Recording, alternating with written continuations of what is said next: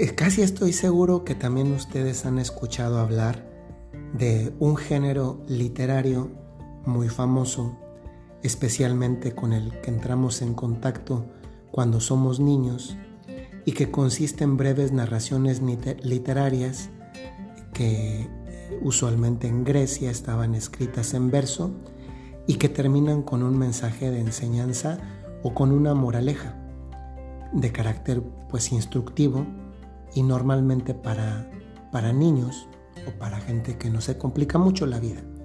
Y me refiero al género de las fábulas. En muchos libros de texto cuando somos niños no nos ponen las obras de fábulas completas, pero vienen narraciones muy conocidas como las de Esopo, que es uno de los contadores de fábulas más famosos, un griego que vivió hacia el siglo VII, VI antes de Cristo y que es muy conocido justamente por el uso de este tipo de género literario que son las fábulas. Pues una de esas fábulas más famosas es la de la liebre y la tortuga.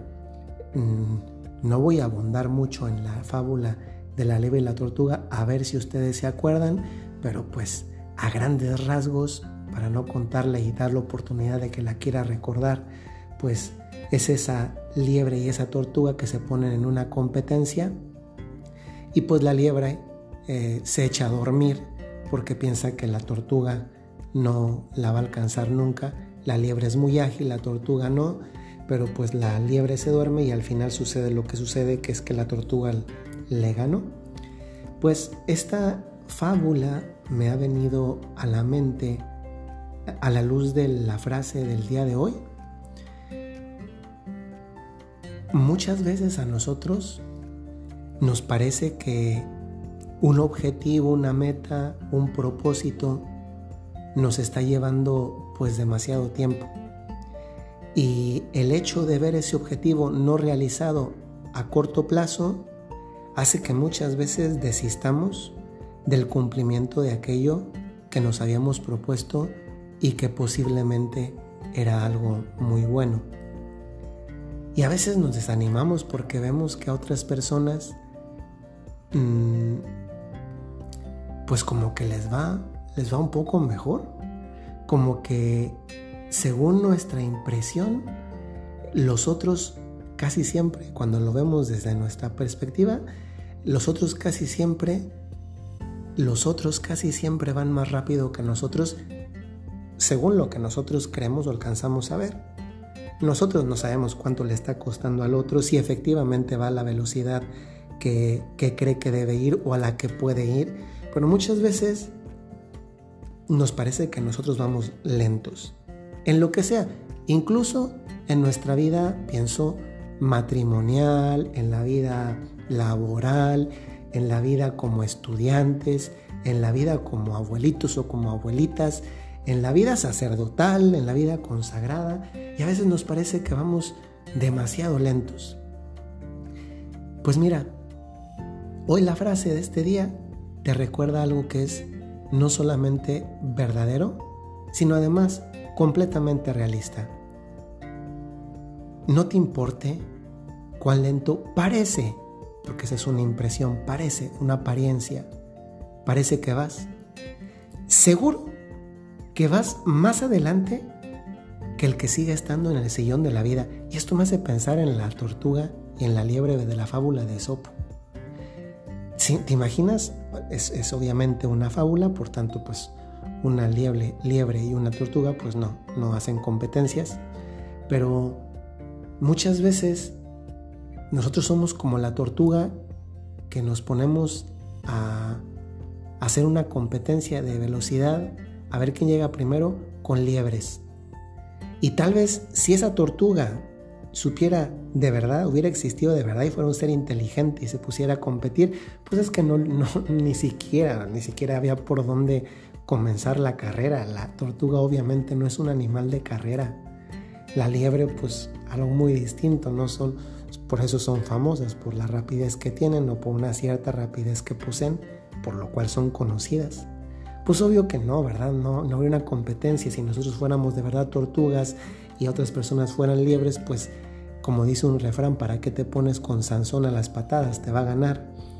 Pero aquí el punto no es ese. Aquí el punto es que incluso en el supuesto de que existiera esta liebre, si esa liebre quiere competir pero se queda sentada, si se queda sentada y pierde el horizonte esa, esa competencia, se la va a ganar la tortuga. ¿Saben qué es lo bonito de la fábula? Que la tortuga creyó en sí misma. O sea, mira, tal vez, tal vez la tortuga ni pensó que iba a ganar, pero dijo, yo esto lo lucho porque lo lucho y voy a mi ritmo. Yo no sé si ustedes se han fijado, por ejemplo, en los maratones. Yo no, no, no tengo tanta cultura de maratón, pero sí conozco a muchas personas que corren maratones, el de Berlín, el de Nueva York, etcétera. Corren muchos maratones y, tal vez no van pensando en que van a ganar, pero tampoco lo quitan del horizonte.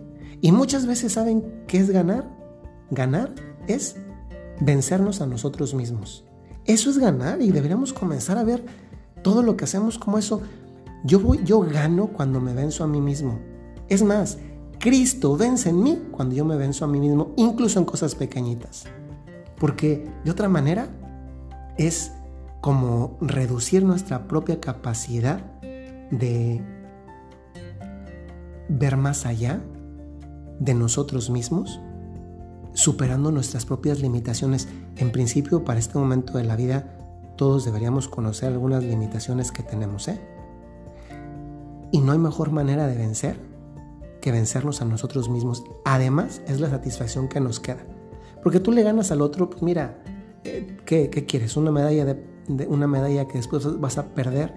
¿Un trofeo que después quién sabe dónde vas a poder poner? Las verdaderas batallas que nos quedan con medallas en el interior, que además se reflejan verdaderamente, son esas batallas en las que nos vencemos a nosotros mismos. Porque además, reconozcámoslo, el adversario más difícil, si le tenemos que llegar llamar de alguna forma, somos nosotros mismos. Por eso hoy te invito, no te importe cuán lento parece que vas. Seguramente vas más adelante que el que sigue sentado en el sillón de la vida. Y eso también te hace pensar si tú hasta este momento has sido alguien que ha estado sentado como espectador en el sillón de la propia vida, oye, como que ya va a ser tiempo de que te levantes. Si tienes alguien por quien luchar, que es al mismo tiempo a quien vencer. Que salga tu hombre nuevo, que salga tu mujer nueva y que quede atrás tu hombre viejo, tu mujer vieja, porque Cristo quiere conocer la mejor versión de ti mismo, de ti misma, porque te tiene pensado para algo mejor. Así es de que ánimo, si puedes, adelante, si puedes, si quieres. Porque esto no es mágico, ¿eh? Esta no es, la, no es de la cultura del decreto, del yo decreto y nada más por decretar, no, no, no, no.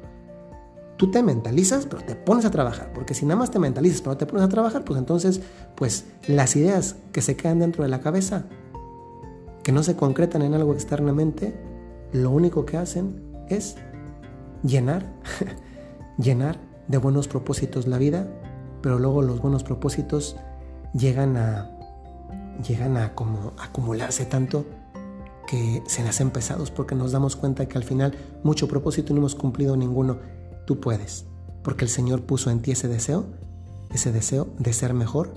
Y si además le pones ese rasgo, esa gasolina, esa fuerza del amor a Dios, yo se lo digo a veces a algunas personas en dirección espiritual, si usted no hace esto por amor a usted, hágalo por amor a Dios.